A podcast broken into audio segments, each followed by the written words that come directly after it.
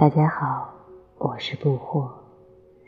此时此刻，我陪着你。我用我的语言谈一谈对疾病的看法。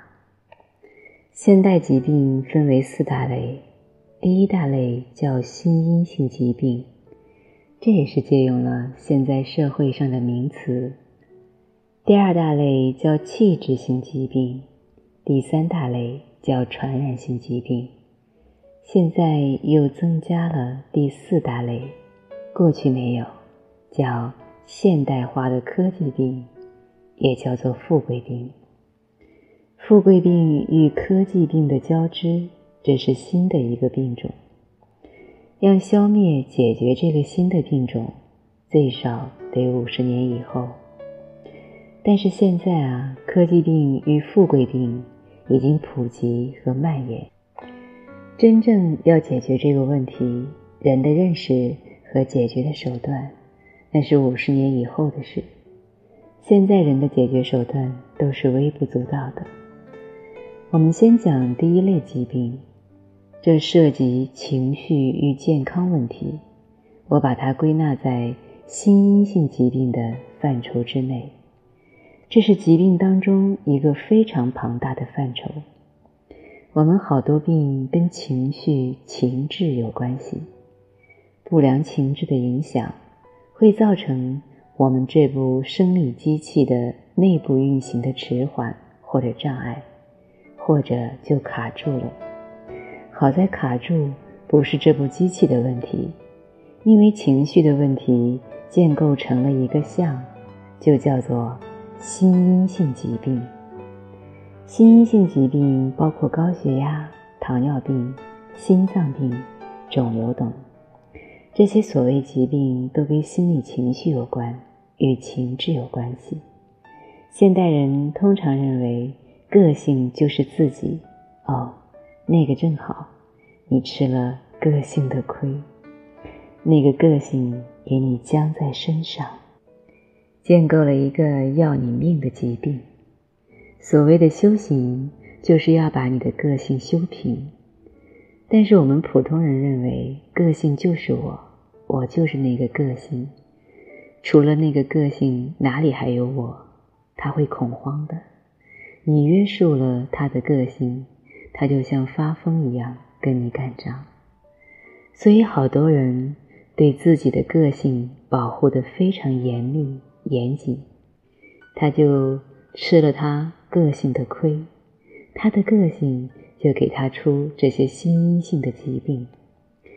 我们所谓的个性里面包含了好多兽性，这就叫做我执。特别的执着，谁都说服不了他。他认为那个个性就是他自己，那就是他的面子，就是他的人格。其实那是你心里建构出的一个你，所以你就为那个自己生气啊、抬杠啊、奋斗啊、争气啊。要争一口气，都是有个性人干的。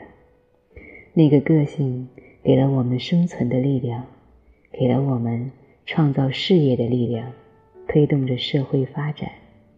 但是个性又在危害我们的健康。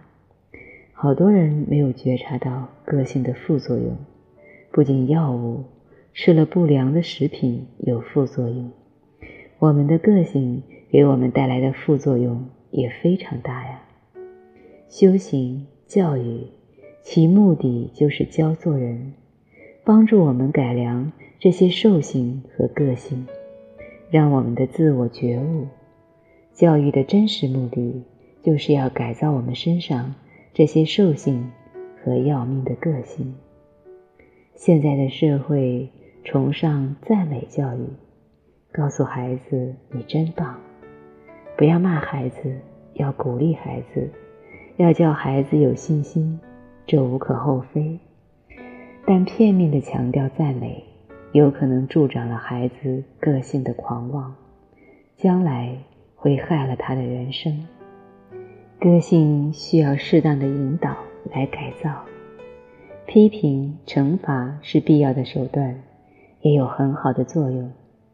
过去古人讲“棒槌下面出孝子”，不能说是没有道理的。对孩子的教育，不是说专门要用高压政策骂他、打他，也不能说像现在专门去鼓励、赞美，落入两头，都有点偏激，要适中。现在的孩子狂妄的特别多。这是另一个教育模式带来的副作用。这不仅是给你的孩子带来副作用，给整个社会也带来了副作用。这是现在做父母的该警醒的一个非常重要的教育课题。说到科技病，我们就拿一个最最明显的例子，就是空调病。我们现在几乎每个人，特别是城里人，夏天离不开空调，没空调就觉得会热死。但是你不知道空调的副作用。空调的冷气是化学物质制造出来的，是冷媒加工出来的冷气，它是无机的，没有生命的。你热得很了，这种冷气。你觉得吹到身上挺舒服，能给你降温，但是它跟自然气候的冷气本质上是有区别的。自然气候的冷气是有机的、活性的，你就是冻僵了，把你冻得脚手都发僵了，但是你用冷水泡泡，慢慢的让它溶解，它又恢复正常。只要不用剧烈的方法解冻，冻僵的手脚又恢复正常了。因为这种冷气是天然活性的能量构成的，而空调是不一样的。空调的冷气是无机的冷气，它会悄悄地从我们的毛孔渗入，它是只会直往前走，不会拐弯出来。所以啊。